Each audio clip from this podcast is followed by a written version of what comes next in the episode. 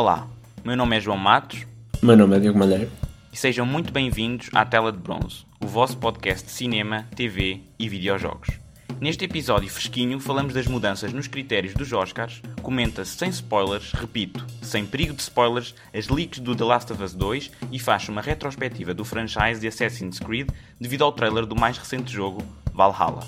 Ainda se discute a evolução do impacto do streaming nos consumidores e criadores de conteúdo em comparação com os meios mais tradicionais.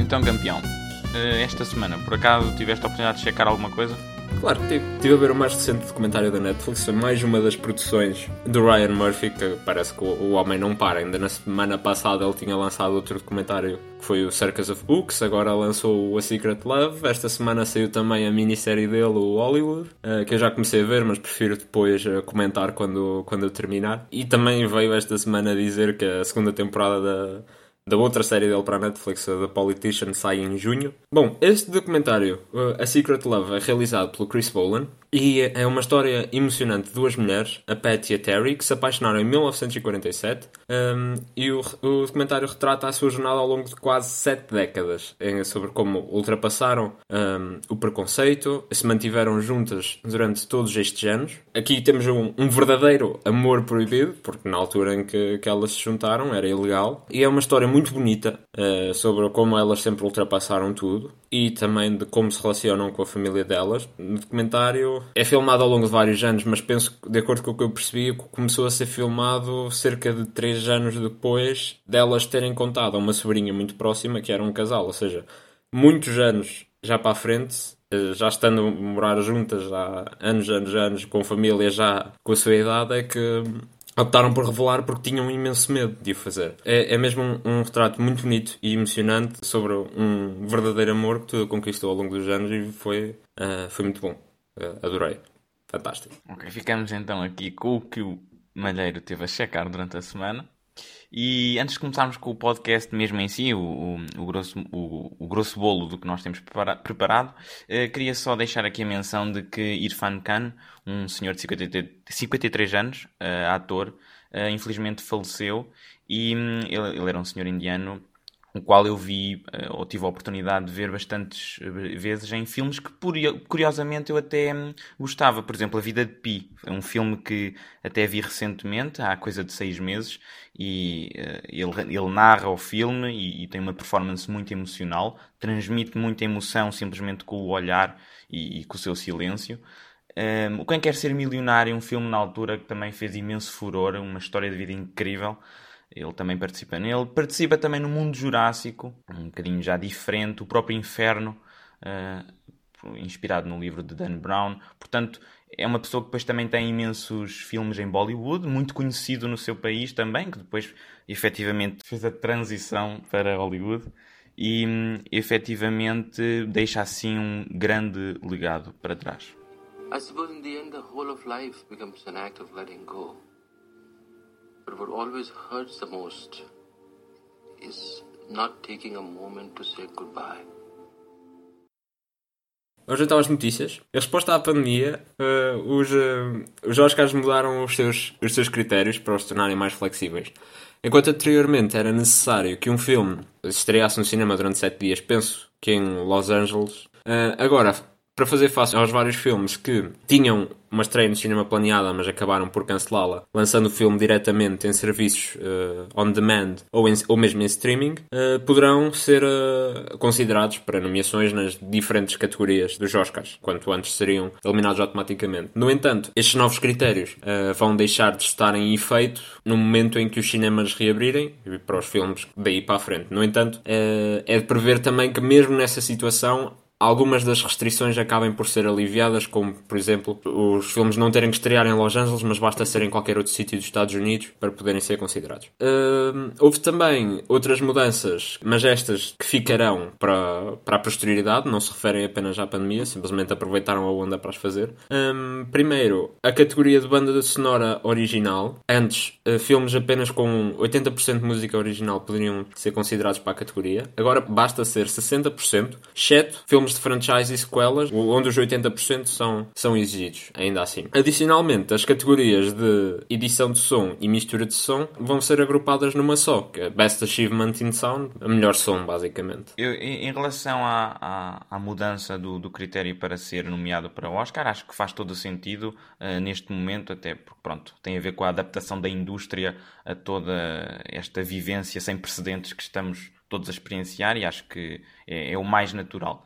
Uh, Nota-se também apesar deles, deles fazerem isso, é sempre ali alguma relutância, até porque já disseram que é mesmo temporária, etc. E também acho que eh, disseram que isto acaba por ser só válido para filmes que tinham em mente e era suposto serem lançados no, no cinema e que só agora foram impossibilitados de o fazer. Em relação à junção daquelas duas categorias de som que, que mencionaste, acho que também é curioso e acaba por fazer sentido porque são duas categorias que estão intrinsecamente ligadas na arte de fazer cinema e foram até os, os próprios senhores que votavam e que os representantes de, dessas duas categorias, o sound editing e o sound mixing, que disseram que fazia sentido uh, juntar essas duas categorias para ter então algo mais, uh, digamos assim, maciço como um prémio que, pronto, celebrasse o som de um, de um modo muito mais um, ehm, completo. Sim, e para enfatizar também o trabalho das, das equipas. Exatamente, exatamente. Outra notícia que temos é uma que não gosto nada, porque fiquei nem tu nem eu. bastante chateado quando isto aconteceu e ainda mais chateado porque eu fui um dos afetados. Pois, eu para já tive sorte. Esta semana existiram leaks, ou seja, fugas de informação do jogo, de um dos jogos que eu estava mais à espera para este ano, que é o The Last of Us 2, a sequela de um jogo que tanto eu como tu somos grandes fãs, jogámos pois e adorámos. É. Estou há 7 anos à espera disto.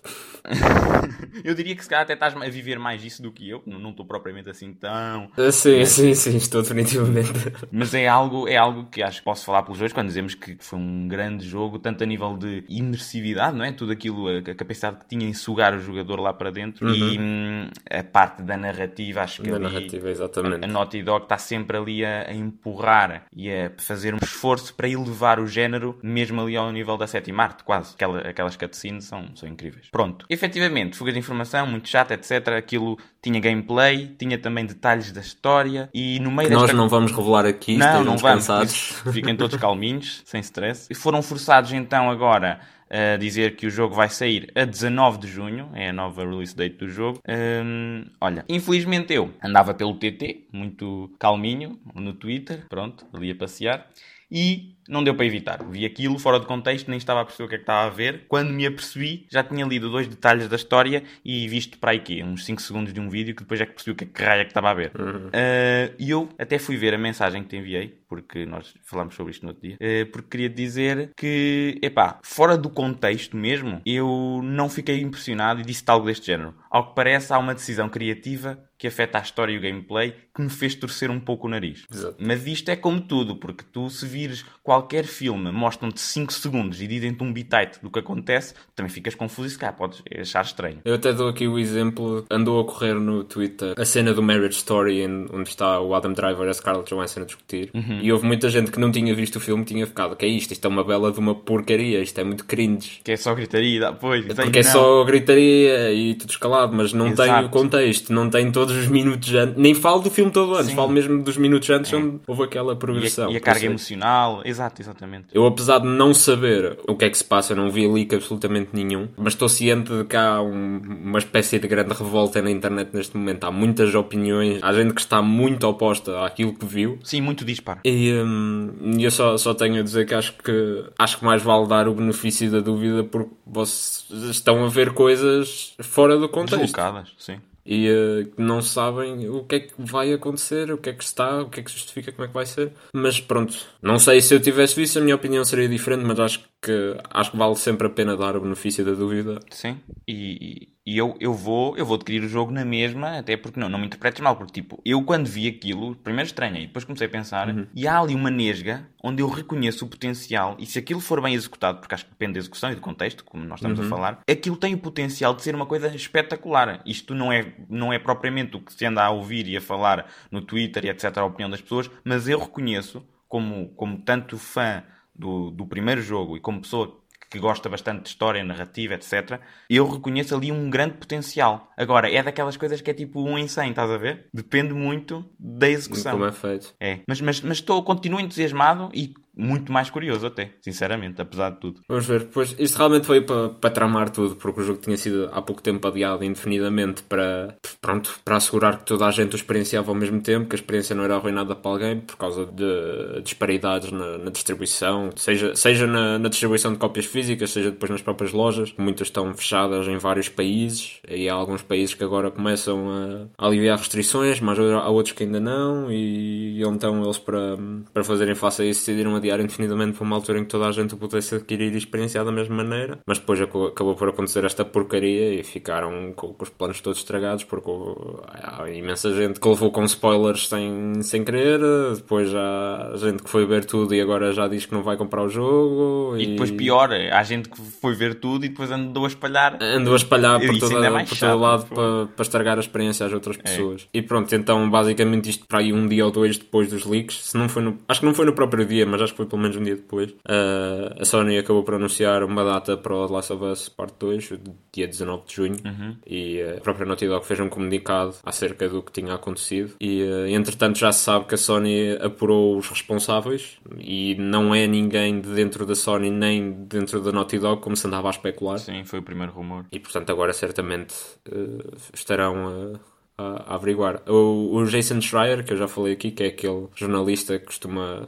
ter imensas fontes de informação. Eu próprio disse que andou a contactar employers da, da Naughty Dog para tentar perceber o que é que se passou, que a maior parte deles duvidava que realmente tivesse sido alguém de dentro, porque aquilo afetou mesmo que fosse um. Porque os rumores tinham a ver com as condições de trabalho lá no, no estúdio. Do crunch, de, do crunch e das horas excessivas. E que mesmo o que os trabalhadores lá do estúdio disseram que apesar disso, que duvidavam muito que tivesse sido porque isso prejudica-os ainda mais. Sim, porque se o jogo vende menos, eles depois também não têm acesso ao bónus, não é? É aquela história. Pois. E, um, e o que ele disse é que a maior suspeita que ele tem, apesar de ser provavelmente uma previsão dele, mas o Jason Schreier acaba por ser bastante certeiro nestas coisas, é que estando o estúdio a trabalhar, as pessoas a trabalhar a partir de casa, as falhas de segurança segurança são muito mais possíveis. Possível. E, então poderá ter sido isso. No meio disto tudo, o Ghost of Tsushima acabou também por ser uh, reajustado o seu lançamento. Duas semaninhas. Uh, assim, mais umas semanitas, coisa menos coisa. A própria Sucker Punch veio dizer que precisava de um pouco mais de tempo para os ajustes para trabalho a partir de casa, mas oh, certeza que a principal motivação foi para os dois jogos,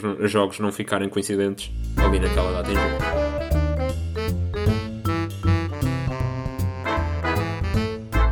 Para algo muito mais interessante, onde eu faço esta voz de pseudo-eloquente, temos então as rapidinhas de bronze. Campeão Malheiro, e que tal começares? E que tal não começar? LOL, mandas em mim? Uh, Stephen Griff, o showrunner da minissérie da Disney Plus Cassian Ender, um spin-off do Star Wars, foi substituído por Tony Gilroy, um dos escritores de Rogue One. No entanto, Chief manter-se-á envolvido na escrita da minissérie. Now You See Me 3, ou seja, o, a, a, terceira parte de, da franquia dos Mestres de Ilusão em português, começou a ser desenvolvido e já contrataram um novo escritor. Curiosamente, apenas dizem que terá espaço para conter as personagens originais, não confirmando o seu retorno. Charlie Cox não estará em Spider-Man 3, apesar dos rumores de que o Daredevil estaria presente no próximo filme do, do Aranha. Charlie Cox veio dizer que não está envolvido na produção desse filme e, portanto, se a personagem efetivamente regressar, será com outro ator. Da mesma maneira que nós temos o MCU ou DCU, que é o Marvel Cinematic Universe ou DC Expanded Universe, Extended. a Sony veio revelar o nome do seu universo cinemático ou cinematográfico, que será o SPUMC ou seja, Sony Pictures Universe of Marvel Characters. Ou seja, Spunk. Que para quem não sabe, é calão para Salmon em inglês. Não sei como é que não se aperceberam disto. Ou então se calhar perceberam e disseram Ah, isto vai virar meme, vai ficar viral, é bom yeah. para nós. é pá, viral e Salmon na mesma frase. Não, mas por acaso transcende-me completamente como é que se calhar 10 pessoas fechadas numa sala a pensar num bom nome para isto tem tipo Sony Spider-Verse ou não sei o quê e é Spunk. Spunk. Spunk, pronto, não percebo. Pronto, Spunk para todos.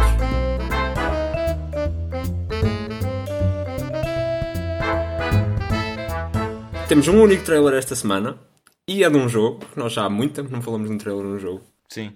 Assassin's Creed Valhalla, o trailer cinemático CGI, portanto ainda nada de gameplay, foi revelado esta semana. Isto foi toda uma jornada, porque primeiro a Ubisoft contratou um artista bastante conhecido que é o Boss Logic, Boss Logic. que esteve a fazer um live stream de 8 horas a criar arte para o jogo, para revelar o setting. Então as pessoas estiveram lá durante 8 horas a especular, se bem que ficou relativamente óbvio, relativamente depressa. Uh, até porque já tinha havido uns leaks de, Assassin's Creed com algumas informações sobre o que é que o jogo seria. Portanto, o trailer foi cinemático, CGI. Temos o uh, setting então, vai ser na Inglaterra do século IX, mas a nossa personagem é um, um viking ou uma viking. Nós vamos poder escolher se é homem, se é mulher, apesar do, da personagem ser exatamente a mesma e do nome ser uh, Ivor. Eivor, não sei bem a pronúncia, para qualquer, qualquer que seja uh, o sexo escolhido. E, portanto, vamos então jogar com, com um viking que vem da Noruega e invade a Inglaterra do século IX. Uh, será uma mistura das duas settings, mas acho que o principal é mesmo a Inglaterra. Uh, teremos novamente combate naval, certamente, como já é um staple do, da, da franquia. Do, do, trailer em si, uh, vemos muita pancada, muita batalha e vemos também o supostamente o Odin. e, mas o que eu mais gostei do trailer foi aquele paralelismo do, do rei da Inglaterra a falar de ah, eles são monstros, eles vão matar toda a gente, e depois eles estavam lá todos felizes a dançar com crianças e tudo mais. É capaz de ser um ponto interessante da narrativa. E depois uh, revelado a Eden Blade, que agora está por cima e não por baixo. Foi assim um trailer interessante. É um trailer cinemático, nunca dá para saber bem o que é que vai ser ou não. Sim, exato. Uh, mas uh, pronto, antes de falarmos de mais informações que foram lançadas do jogo, o que é que tu achaste? Eu, olha, eu estive a ver o Boss Logic a dar hype, hype nisto todo maluco e vi assim partes do que ele estava a fazer, porque eu uhum. já o sigo e gosto bastante do trabalho dele. E pronto, fiquei interessado. Confesso que o único jogo que joguei, e só joguei parte, foi um jogo que há uns tempos a Ubisoft ofereceu por causa de um desastre que houve aqui uma. Ah, no Assassin's Creed Unity. Exatamente, então uh, joguei esse jogo aqui no, no PC e eu gostei, porque eu lembro-me que aquilo na altura estava assim com, focado tipo, na história, etc. E achei muito interessante. Uhum. Uh, agora, acho curioso o setting deste novo jogo do, do franchise deles, porque também vem numa altura onde existiu imenso sucesso com a parte da mitologia nórdica do God of War. E acho que eu adorei God of War. Então, revisitar ou ter algo semelhante nesse aspecto de, de lore por trás uhum. parece-me apelativo, dado que eu pronto, gostei bastante. Vai ser muito provavelmente, dependendo do gameplay, não é? Tipo, se me interessar a, o que eles mostrarem, provavelmente vai ser o primeiro jogo que eu então vou ter para a PlayStation e pronto. Mas estou entusiasmado porque é assim eu nunca tive a oportunidade de jogar mesmo onde gosto de jogar, porque não gosto de jogar no PC. E este poderá ser um, excelente, um excelente degrau para subir. excelente degrau para subir. Exatamente. A minha experiência é completamente diferente. Eu joguei quase todos os Assassin's Creed, só não joguei uh, o Rogue e o Syndicate ainda. Qual é que é aquele que é o dos piratas, que parece piratas? É o Black Flag. Ah, esse jogaste? Joguei, pois. Ok. Uh, portanto, a minha experiência, eu vou só falar muito brevemente da minha experiência com a franquia. O meu primeiro foi o 2, depois joguei o 4. Yeah, foi assim. Passei de 2 para o 4, o Black Flag. E, e, depois é que fui jogar os outros todos, do primeiro ao 3, com o Brotherhood e Revelations no meio, e gostei sempre, quase sempre deles. Portanto, a trilogia do Wes e o Assassin's Creed 2, Brotherhood e Revelations continuam a ser o patamar de qualidade que, que a franquia tem, tem vindo a aspirar. O Black Flag foi ótimo. Apesar de não ter sido um ótimo jogo de Assassin's Creed, foi um ótimo jogo de piratas. Uhum. E foi, foi no Black Flag também que começou assim uma dissonância. O Assassin's Creed 3 eh, foi um bocado mais fraco. Uh, depois disso, tive muitos anos sem jogar Assassin's Creed. Até que comprei o Assassin's Creed Origins. Foi assim o regresso à franquia com muitas mudanças. E esta, a equipa que está a fazer o Assassin's Creed Valhalla é a mesma equipa que fez o Assassin's Creed Origins e o Black Flag, liderada pelo Ashraf Ismail. E um, tenho bastante confiança nesta equipa porque tanto o Black Flag como o Origins foram excelentes jogos. E depois fui jogar o, o Odyssey também, que é um, um bocado escrito. O Odyssey tem uma grande crise de identidade porque quer ser um, um RPG baseado na mitologia grega, mas também quer ser um jogo de Assassin's Creed. E as duas não se interceptam. Esse aí, esse aí é aquele que tem. Uh, onde podes usar uma espécie de um falcão ou de uma águia como um drone? Dá no, já dá no Origins também. Ah, ok. Começou no Origins e depois foi uma coisa que foi para o Odyssey. Ok. Eu depois joguei o Unity mais tarde. O que é mais importante destacar agora como comparação, se calhar é mesmo o Odyssey, apesar de não ter sido feita pela mesma equipa, porque foi com o Odyssey que eles fizeram o grande salto para o RPG. O Origins foi assim um, um cheirinho para ver o que é que as pessoas achavam. No Odyssey fizeram um grande salto e agora parece que o salto vai ser ainda maior, mas vai corrigir coisas que para mim não funcionaram no Odyssey. O Assassin's Creed Odyssey foi um jogo muito bem sucedido, eh, tanto em crítica como vendas. As pessoas gostaram muito do jogo em geral. As pessoas que se calhar gostaram menos foram pessoas como eu, grandes fãs de Assassin's Creed, da franquia, porque em termos de lore e de ser franquia em si, afastou-se por completo. Afastou-se, pois. Uh, e o Valhalla parece que não se vai aproximar muito mais. É assim, mais certamente irá aproximar-se, porque o, o Odyssey fez uma coisa muito estúpida em termos de narrativa. O Origins passa-se, penso que é cerca de 30, 40 anos de Cristo. E como o nome indica, Origins é uma história de origem para o credo dos assassinos. Pronto, então o que é que o Assassin's Creed Odyssey faz? Regressa 400 anos no passado. Portanto, nem há assassinos, não há nada. Portanto, é aquela coisa. Como um, um RPG na Grécia Antiga tem o seu interesse, como um jogo de Assassin's Creed, não é? Eu até te ia dizer, se tu queres ter uma noção, eu acho que tu ias gostar do Assassin's Creed Odyssey porque é daqueles jogos em que tu podes causar o caos e tu gostas disso. Gosto muito. Tu, se quiseres, podes ter um machado em chamas e andar a lutar contra galinhas. Oh, churrasquinho para a noite. Portanto, está tá ótimo. Agora, o Valhalla vai manter algumas das as coisas de RPG, vai acrescentar uma coisa nova que são os settlements, vamos poder criar os nossos próprios eh, acampamentos, customizá-los.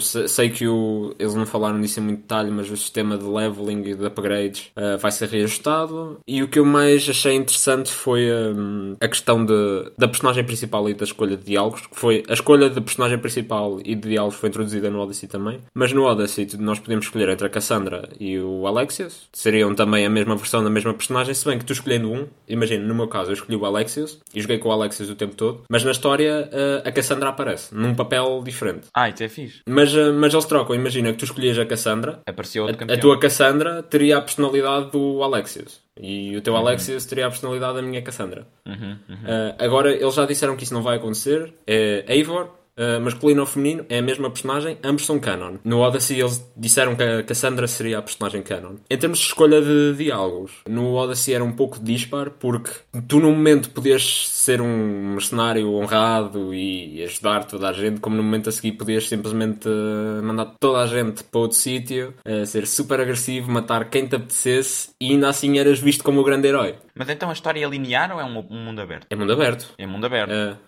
sim, sempre foi. E tem tipo história, uma história geral e tem que ir uh, completando coisas tipo checkpoints? Uh, tens as tuas quests, tens... É um mundo aberto típico. Tens as Ok. tuas quests, quests principais, quests secundárias.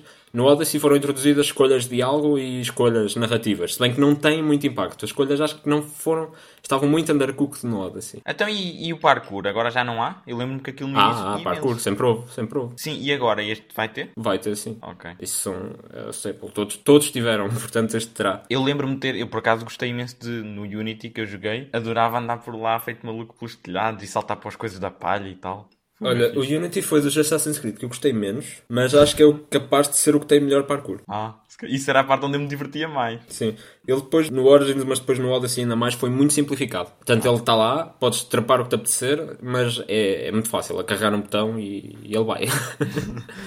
o que eu ia dizer é que agora, uma das pessoas que está em, cargo da escrita deste jogo veio dizer que hum, será dada muito mais atenção a à escolha de diálogo para ser algo que seja mais coerente com a personagem que é. Porque, tal como eu estava a dizer, no Odyssey, tanto podias escolher ser uma pessoa muito bondosa, como podias andar a assassinar uma vila e eras sempre visto como um herói. E a, personagem, a personalidade da personagem era muito dissonante porque as coisas não batiam certo. Não e agora parece que vão ser mais coerentes nesse aspecto, o que achei interessante. Portanto, eu, eu estou curioso para este jogar mesmo, principalmente por ser um da equipa do Ashraf Ismail, mas pronto, para já só há especulação. Talvez não fique muito entusiasmado como um jogo de Assassin's Creed, mas como um, um RPG na Inglaterra medieval do século IX, com vikings e tudo mais, parece-me que será, será divertido aí. Mas é assim, não vale a pena estarmos a alongar muito mais agora, porque para a semana, dia 7 de maio, vai haver um evento da Microsoft onde eles vão revelar gameplay da Xbox Series X e o Assassin's Creed Valhalla terá lá uh, gameplay revela- revelado, já que vai ser lançado em ambas as gerações, na PS4, PS5, Series X e tal, e depois, portanto, lá certamente teremos mais coisas para comentar e para especular, agora é só Exato. com base em informações e num trailer cinemático.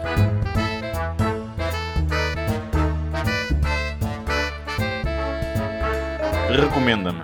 Recomendo-te. A ti não te recomendo, mas recomendo-te algo a ti. Ah, pronto. Filosófico. Pensava que eu era algo digno de ser recomendado. Pensar no teu caso. Uh, Good Time é a minha recomendação da semana. Estreou em 2017 e é realizado pelos Safdie Brothers, que mais recentemente nos trouxeram One Cut Gems. O Good Time segue Connie Nikas, interpretado pelo Robert Pattinson, o nosso próximo Batman, enquanto este embarca numa jornada pelo submundo de Nova York numa tentativa de resgatar o seu irmão da prisão. O Robert Pattinson é excelente no papel principal, uma performance muito boa. Os diálogos são muito bem escritos e sim, continuamos a ter gente a falar muito alto e uns por cima dos outros. Como no Uncut Gems? Não tanto, mas está lá.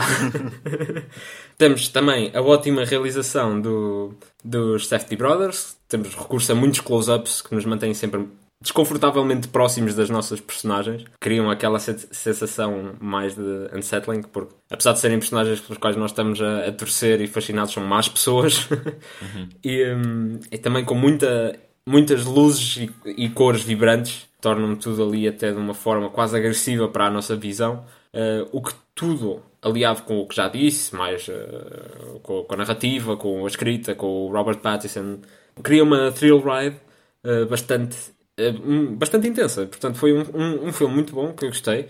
Uh, não achei tão bom como o Uncut Gems, mas se tu gostaste do Uncut Gems, tu vais gostar deste filme. Sim, gostei bastante Tem do Uncut Gems. A característica realização dos Safety Brothers. Um dos Safety Brothers até faz um papel, o Benny Safety.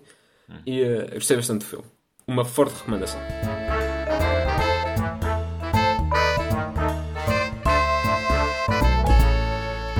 Como tópico final e engraçado, onde vamos estar aqui aos pinotes, uh, vamos então falar sobre a importância do streaming para o cinema e para a televisão. Pronto, isto são três grandes blocos do entretenimento ao nível da, do, pronto, do que é o cinema, do, do, do que é a, esta arte que nós andamos para aqui a falar.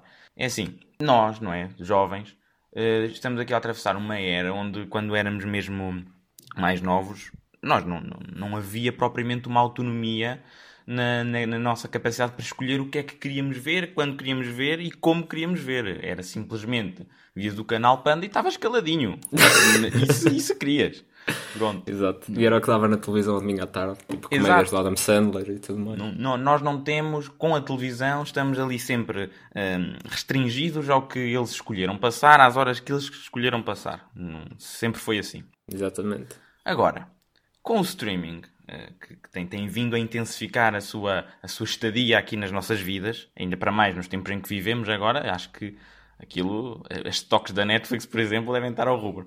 Um, epá, acho sinceramente que uh, toda essa capacidade que eles nos dão de autonomia, de liberdade, de a qualquer altura vês, onde quiseres, o que quiseres, porque não há nada melhor do que tu chegares a casa e poderes escolher exatamente o que queres ver. Seja isso um filme, uma série, documentários, uh, até muitas vezes agora temos acesso a programas que não são exclusivos nem da América ou do Reino Unido, que era o mais usual, ou nem de Portugal. Temos aqui acesso a conteúdo que já vem de outros países. Temos acesso a outras culturas, outra visão para a arte. E acho que isso é sempre enriquecedor. Uh, olha, não sei, este foi o pontapé de saída. O que é que, o que, é que queres acrescentar? Assim, o... só dar destaque. Esta, esta conversa foi motivada principalmente por uma notícia que nós falámos há duas semanas, que foi o, o Scorsese, que, que, estava com problemas a conseguir um contrato com, para, para fazer o próximo filme dele, o Killers of the Flower Moon, e uhum. provavelmente ia ter que, que ir para, novamente para o streaming, como aconteceu com o Irishman. E depois também de terem saído as notícias de que filmes que agora que podiam ter estreado em streaming sem passarem pelo cinema e, e serem uh, considerados para, pela Academia, para os Oscars, foi um tema que nós achamos uh, relevante e é um tema que tem pano para mangas. Um bom timing. Portanto, é assim: uh, o streaming veio alterar duas coisas. O, tal como tu disseste, a forma como consumimos conteúdo, em primeiro lugar. Porque, para além de temos uma grande oferta de vários sítios disponível a dois cliques, seja em que plataforma for, seja na Netflix, seja na HBO Portugal, no Amazon Prime, no, no Apple TV Plus, seja onde for, ou se, se, usarem VPNs, até plataformas que não estão disponíveis cá, como a Disney Plus, ainda não está, e a Hulu, também pertence à Disney, mas tem outro tipo de conteúdos. Uhum. E é assim, para além disso, criou um pouco a cultura do binge viewing, uhum. que antes não existia, porque na, na televisão os episódios saíam semana a semana, e vias a semana e depois, quando muito, podias ver repetições, eu ficava à espera pela semana seguinte. Agora, principalmente por causa da Netflix, que lança os episódios todos de uma vez, acabou por criar um pouco essa, essa cultura do binge viewing. Mais do que isso, permitiu que várias séries mais antigas uh, assistissem, não digo necessariamente a uma renascença, mas que fossem descobertas agora por uma geração mais jovem ou por alguém que nunca as tinha experienciado. Como, por exemplo, uh, não posso falar pelo, pelos outros países, mas sei que cá em Portugal, com pessoas da nossa idade, Friends ficou extremamente popular por causa de estar disponível uh, na Netflix. Não, não ficou popular por uh, darem todos, episódios todos os dias na Fox Comedy. Uhum. Um horário muito, muito específico. E agora, mais recentemente, Community, eles também puseram lá, também ficou, não tanto para já, mas também tem tem tido assim alguma popularidade. Gigantes como a Casa de Papel, aí são originais, já é um tema um pouco diferente. Se bem que foi um original que não era original deles, mas que depois eles adquiriram. Tornou-se também num, num grande colosso da televisão. E portanto alteraram muito essa maneira. Tem imensa oferta, seja de conteúdos originais, seja de conteúdos de não originais. Passa a redundância, mas é, é o que é. E pronto, alterou muito a forma como consumimos conteúdo, mas também alterou a forma como o conteúdo é produzido. Uhum. E esta, se calhar, ainda é mais importante. Porque em streaming, seja séries, sejam filmes, não. É porque nós estivemos a falar mais, até se, aplica, até se aplica mais às séries, e aqui também se aplica mais às séries. Uh, eles não têm que estar preocupados com as restrições impostas pelo terem de ser transmitidas num canal.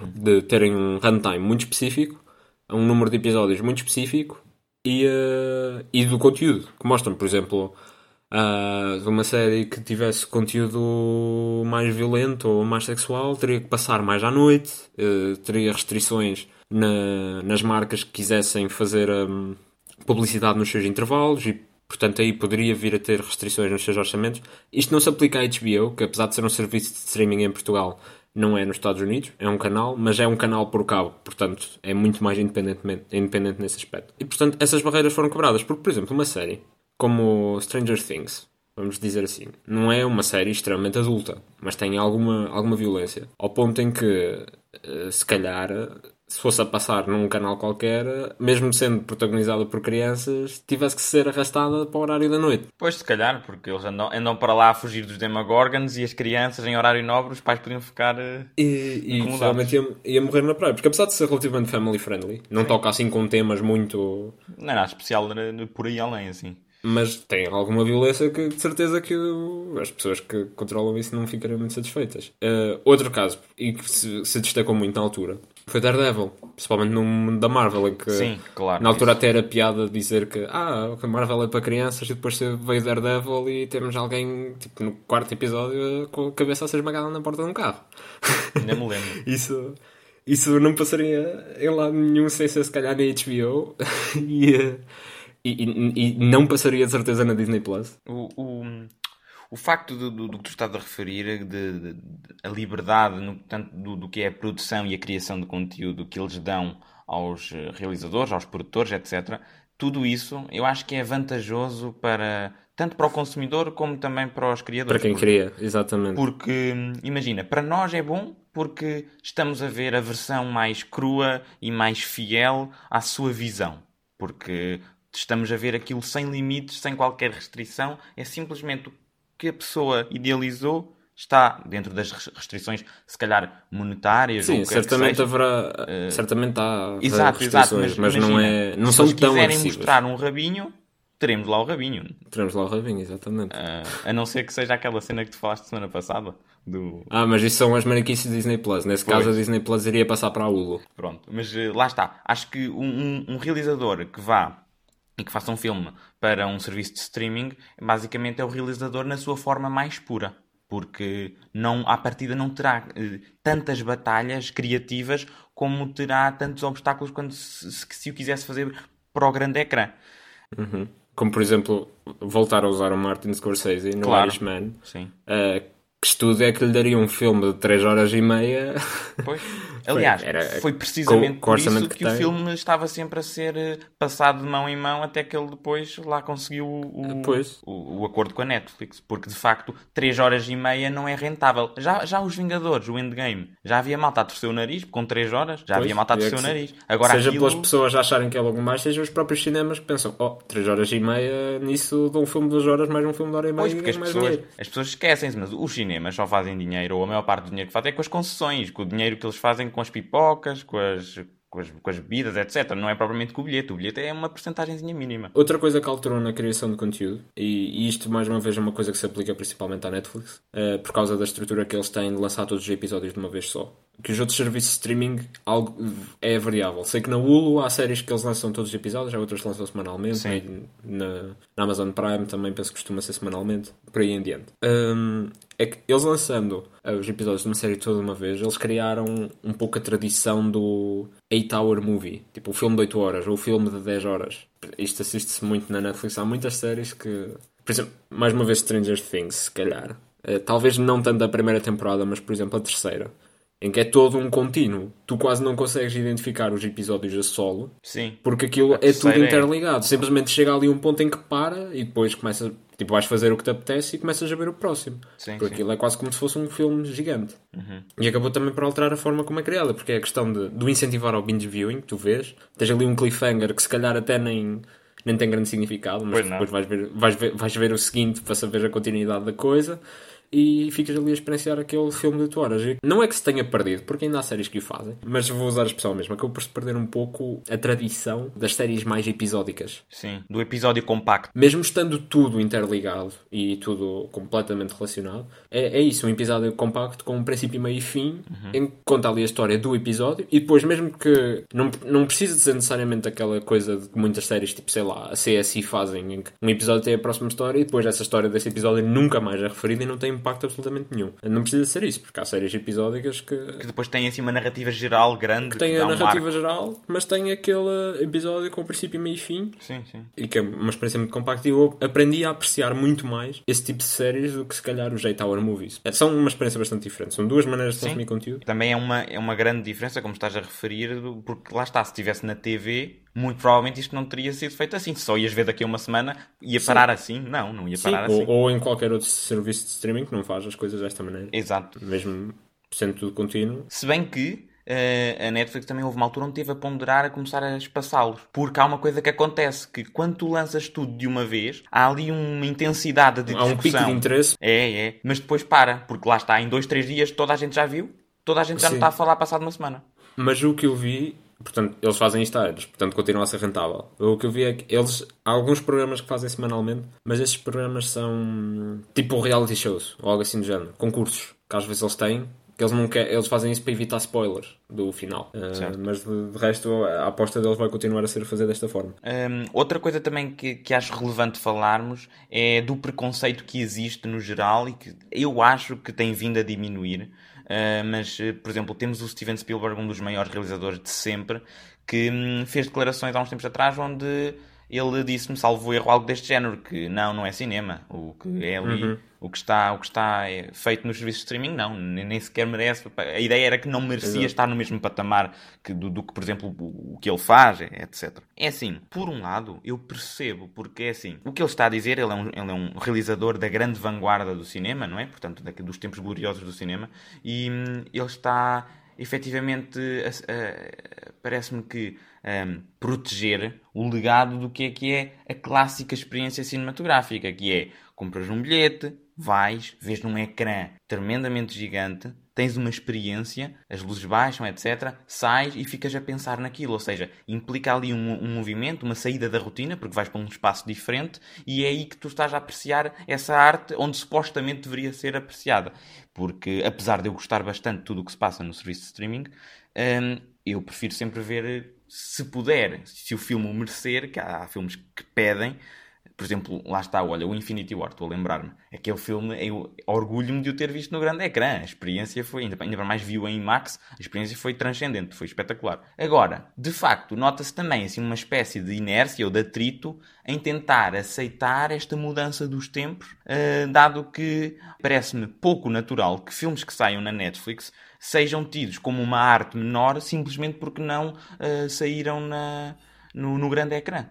Há sim, sim. Esta, estas, estes, estes dois reversos, da, estes dois lados da moeda, que eu acho que não, não se pode ver assim unilateralmente, percebes? Uh, não sei, uhum. qual é que é a tua opinião? Eu sim. acho que, que é completamente uh, natural, ou melhor, eu percebo o que é que ele disse, mas não concordo. Sim, eu, também, eu também discordo daquilo que ele disse. Eu entendo essa vertente que tu disseste, da experiência de, de ir ver o filme, mas mesmo aí eu não lhe pego porque eu acho que os serviços de streaming não vieram para substituir o cinema. Exato, pelo menos não era essa a opinião, não era essa a ideia. Uh, vieram para complementar. E, por exemplo, não tenho bem a noção do que é que os outros serviços de streaming oferecem quanto a filmes. Sei que as produções de televisão, mas penso que a filmes se calhar a Netflix produz mais. E Netflix produz muitos filmes de porcaria. Especialmente recentemente, assim, nos últimos vá, um ano e pouco, tem vindo a fazer mais, que antes nem fazia tantos filmes. Por isso, a Netflix tem muito filme de porcaria. Tipo, filmes horríveis, que lá estão e que são trash e coisas que uma pessoa consome. E, e tá, tipo, sei lá, aquelas comédias românticas cheesy, de adolescente e coisas assim. Sim, sim. Mas, mas tem aparecido algumas gems uh, principalmente no, nos últimos anos. O Roma, o Marriage Story, o Irishman. Sim. Uh, e entre outros, como outros que eu me lembro de destacar, que foi um filme que à última da hora, não foi lançado nos cinemas e passou para o streaming porque o estúdio perdeu a confiança no filme, foi o Annihilation. Uhum. Um filme que eu também gostei muito e que, pelo menos, poderá ter tido uma estreia limitada em cinemas. Estes filmes que eu mencionei tiveram estreia limitada em cinemas para poderem ser considerados. Por causa da tal regra que falámos por causa, para, para os Oscars. E mesmo assim tiveram dificuldades, porque os, cine, os próprios cinemas ficam: ah, para que é que eu vou passar aqui este filme se daqui a duas semanas ele vai estar disponível Sim, para toda a gente? E eu também, também compreendo o lado deles. São, são filmes bons que teriam sido ficado perdidos. Mais recentemente pronto, posso falar do Extraction, porque eu posso não ter gostado muito do filme, mas reconheço o, o seu valor. O resto foi uma questão de gosto, se calhar. Sim, como tudo, isto é arte, por isso. Exato. É assim, não veio para substituir o que está no cinema, mas veio para complementar, porque são filmes excepcionais. O Roma é um é cinema no seu estado mais puro. E uh, o Marriage Story foi um dos, filmes, um dos meus filmes favoritos do, do, do ano passado. E mesmo nos próprios award shows, eu noto uma espécie de preconceito com, com estes filmes, porque uh, acabam por raramente ser premiados. Por exemplo, o ano passado, o ano passado, há dois anos, o Roma era se calhar o frontrunner para ganhar o Oscar. Uh, tinha ganho já vários prémios anteriores, mas depois chegou à última hora e ganhou o Green Book. Aí se calhar também tinha aquela questão do filme estrangeiro que este ano uh, finalmente foi quebrada essa barreira de ganhar Sim. filme estrangeiro. Mas, por exemplo, isso do, do, Roma foi uma coisa que eu fiquei a pensar se não poderá ter sido uma boa parte dos eleitores da, da academia, dos que votam, a pensar uh, nisso de ah, não é cinema, uh, tá, é um filme de televisão, é o que muitas vezes dizem. Pois é aquela coisa, ah, aquilo saiu ali, aquilo saiu ali e tal. E depois também há aquele problema que também já o ano passado houve ali um, um, uns rumores e houve até uma pessoa que veio dizer que sim, que muitas vezes nem sequer veem os filmes todos votam um bocado pela opinião pública pelo que acham e pronto. Por isso é que é o que eu te digo, os Oscars têm um, o poder relativo e a opinião relativa. Para mim não é algo Sim, que eu não, diga... não, não é algo que é tipo. Meu Deus, eu sei que se, é assim. se ganhou o Oscar, não. Eu acho que não, não, eu não vivo isso, mas acho que é uma coisa que é sempre interessante e é um bocado inevitável para nós uh, torcermos por aqueles filmes que realmente gostamos. Exato, é? exato, é, claramente. É quase, é, é, tipo, é o equivalente a estarmos a ver futebol e a torcer pela nossa equipa. Sim, eu, por exemplo, quando foi, quando foi na altura, imagina, o Dunkirk, eu estava a torcer imenso para que o Christopher Nolan ganhasse, porque eu, eu adorei o, todo o seu trabalho. Mas olha, agora que falei no Nolan, deixa-me só dizer, dado o que nós estamos agora a viver, ele tem, tem feito umas, umas mensagens que isto vem de encontro a esta situação que estávamos a falar, tipo, do streaming e do cinema estarem agora em competição. Pronto, como isto são tempos um, completamente dispares e fora do que é suposto, não é? O que estamos a, a experienciar, o Nolan tem feito sempre, eh, fez uma carta aberta e tem feito sempre mensagens a dizer às pessoas para que não se esqueçam quando isto terminar de voltar e quando for seguro de voltar a incentivar os cinemas, etc. Porque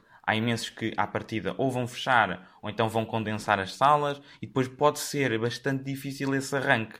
Porque lá é, é como eu digo, é, é mais Sim, do que natural. Limitações na, na lotação.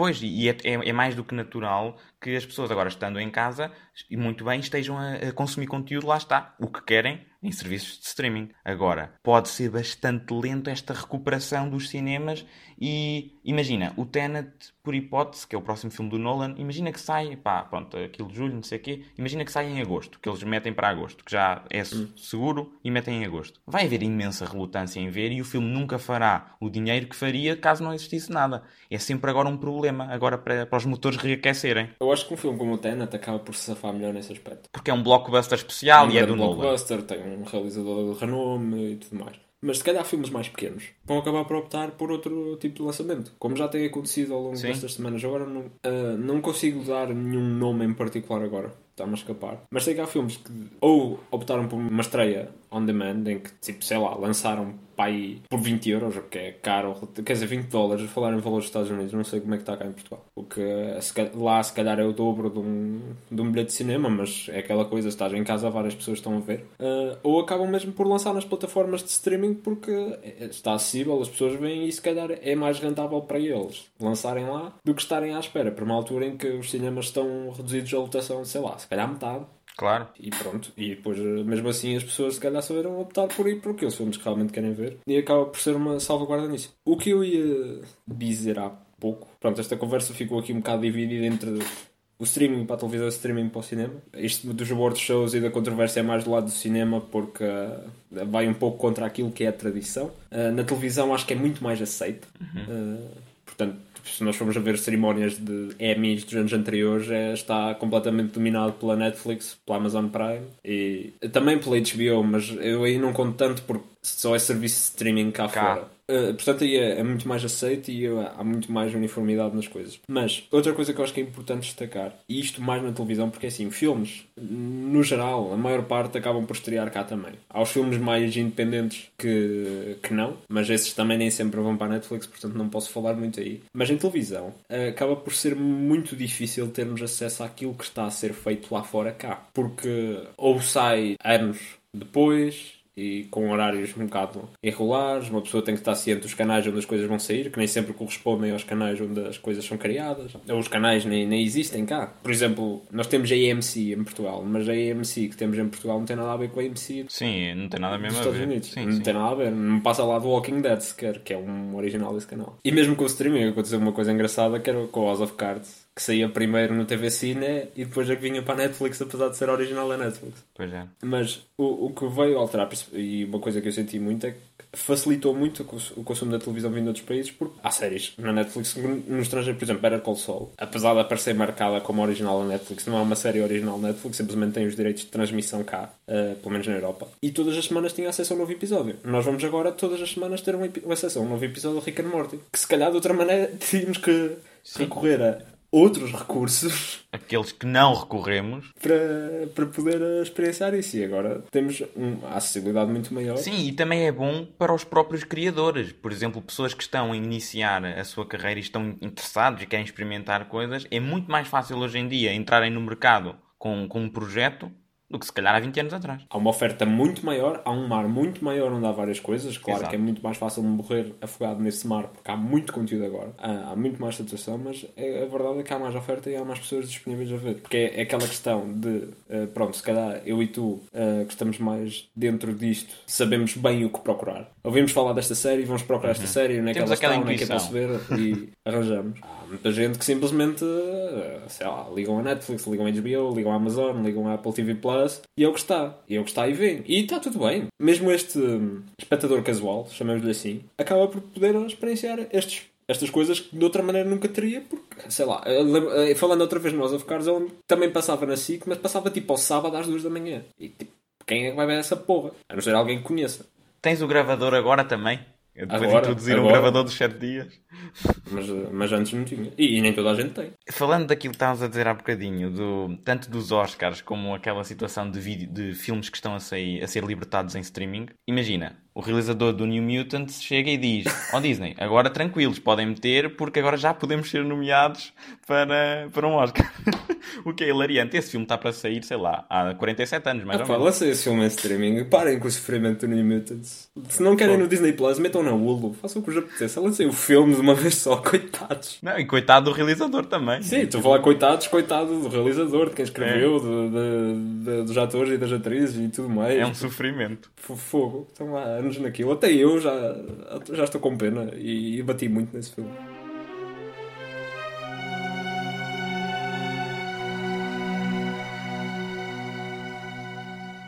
Em jeito de conclusão, chuta tu para canto. Lá estás tu com as analogias desportivas. Até parece que somos grandes. E, e eu nem sou fã de futebol. E eu ainda menos, eu não sei chutar uma bola. Eu sei olhar para ela. Pronto, então se calhar estamos ao mesmo nível. Muito obrigado por terem ouvido. Uh, deixo aqui a mensagem do costume. Avaliem, deem estrelas, uh, subscrevam, sigam, façam o que vos apetecer, partilhem, uh, mostrem às vossas mães que nós estamos a gravar isto no dia da mãe. Comprem uns quilos. só grandes recomendações. E, e pronto, podem encontrar-nos no Twitter, em telabronzepod, podem encontrar-nos no YouTube, Tela de Bronze, podem enviar-nos e-mail, teladebronze.gmail.com, com o que vocês quiserem. Sejam perguntas, sugestões, dúvidas existenciais. Uh... Qualquer coisa, porque a tela de bronze também tem agora tem o horóscopo, onde nós somos todos ascendentes em pombo. Exato, podem subscrever à nossa newsletter, que é um, o horóscopo de bronze. E. Uh, opa, pronto. É... é isso. Obrigado mais uma vez. Uh, o meu nome é Diego Maneiro. O meu nome é João Matos. E isto foi a tela de bronze.